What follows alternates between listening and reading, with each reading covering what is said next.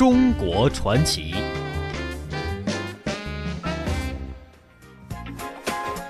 今天的中国传奇呢，要带您去了解一下桃花坞年画。那么这种年画呢，是我国江南主要的民间木板年画，也是江南水乡的特产。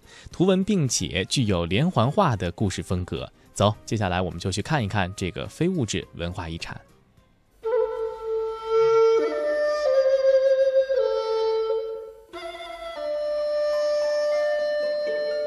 苏州城乡内的西北隅，古时为一旷野。盛产桃花，每逢春季，姹紫嫣红，曲水花雾，颇似陶渊明《桃花源记》中的梦幻意境。游人骚客慕名来此作诗游览，长此以往，便沿成了雅士的民间访桃问礼的风俗。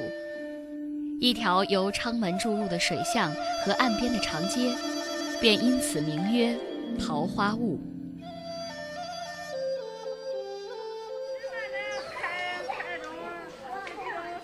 桃花坞位于苏州城的北部。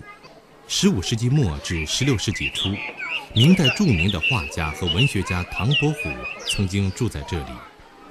他给自己居住的庭院取了个名字叫桃花庵，自诩为桃花仙人，并且为此赋诗《桃花庵歌》：“桃花坞里桃花庵，桃花庵下桃花仙。”桃花仙人种桃树，又摘桃花换酒钱。据说，这位酒仙的绘画作品也曾被刻制印刷成年画，但是近百年来没人见过真迹。后来，那里有一条街道，被称为桃花坞大街。四百多年前的清代雍正、乾隆年间，这条街道曾经聚集了五十多家年画铺，每年出产的年画达百万张以上，家家雕刻木板，户户描绘丹青，是当年桃花坞大街常见的景象。如果说才华横溢的唐伯虎为这条色彩斑斓的小街增添了无尽诗意的话，那么，桃花坞木刻年画则以它特有的古老民间艺术，为这条小街增添了浓郁的历史厚重感。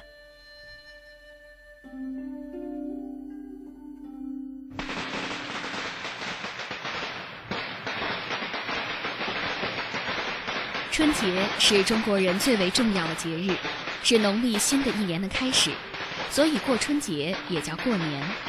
在过年的时候，家家户户放鞭炮、贴春联、吃年饭，还有一项重要的事情就是贴年画。过年的时候贴的画破旧了，要等到下一次过年的时候才能更换，因为每年只张贴一次，所以才叫做年画。后来年画不再仅仅局限于新年用品。它的内容逐渐演变，涉及到民俗生活的各个方面，可以描绘和反映节庆婚嫁、祈福迎祥、尊师拜祖、传说戏文等民间文化趣味、社会民俗风尚的内容。年画的制作手段很多，木刻刷印年画是其中的一种。而我国有四大民间木刻年画产地，古城苏州的桃花坞就是其中之一。桃花坞木刻年画以它悠久的历史和独特的风格闻名海内外，与几乎同时期明末清初发展起来的天津杨柳青年画齐名，有“南桃北杨”之美誉。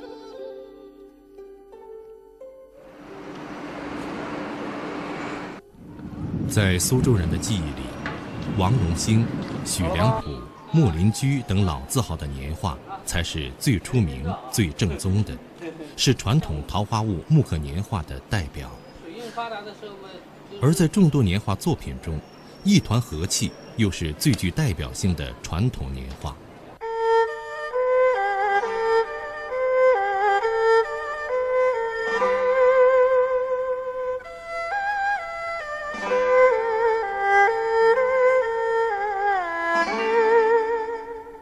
一团和气的版本很多。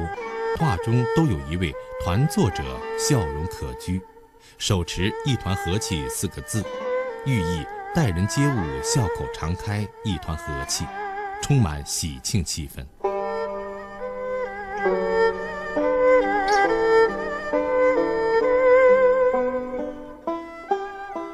据说这个创意来自15世纪的明朝成化皇帝，因为皇宫后院的嫔妃们一天到晚争宠吵闹，皇帝受不了，就创作《一团和气图》张贴起来，告诫他们要和睦相处。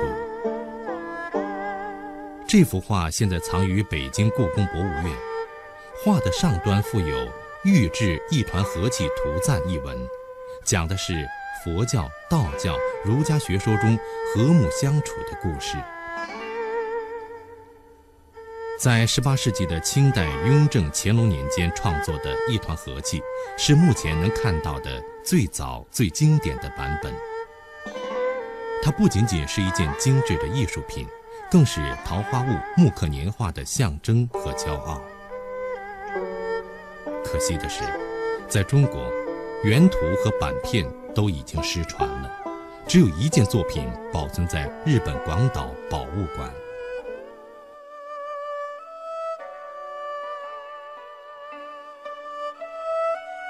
桃花坞年画传入日本后，对日本浮世绘产生了很大影响。之后，通过浮世绘辗转传入欧洲，对欧洲19世纪兴起的后期印象派油画的技法和风格产生了重要的影响。种种迹象都表明，桃花坞木刻年画盛极一时。二零零六年五月二十号，桃花坞木刻年画被列入第一批国家级非物质文化遗产名录。桃花坞年画的魅力到底在哪里？它的绘画创作程序又是什么样的呢？我们首先拜访了中国工艺美术大师王祖德先生。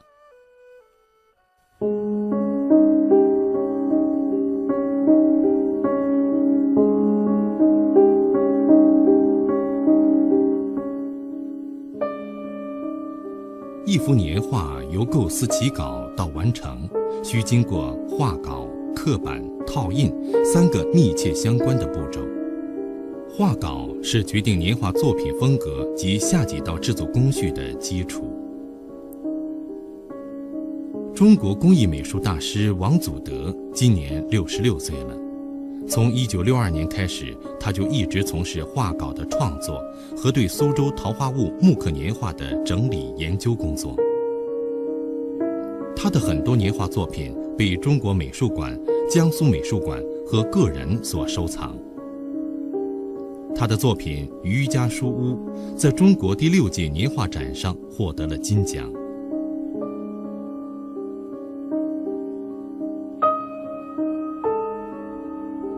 王祖德虽然已经退休了，但是他还是离不开桃花坞年画。我自己老家农村，我父亲曾经雕过版，啊，有这么个感情。而且到苏州以后呢，感觉桃花坞就是我很亲近，很投入。学校毕业以后又留在那个这个部门，又看到这个艺术的心跟随，又听到这些老师傅们的心跟随。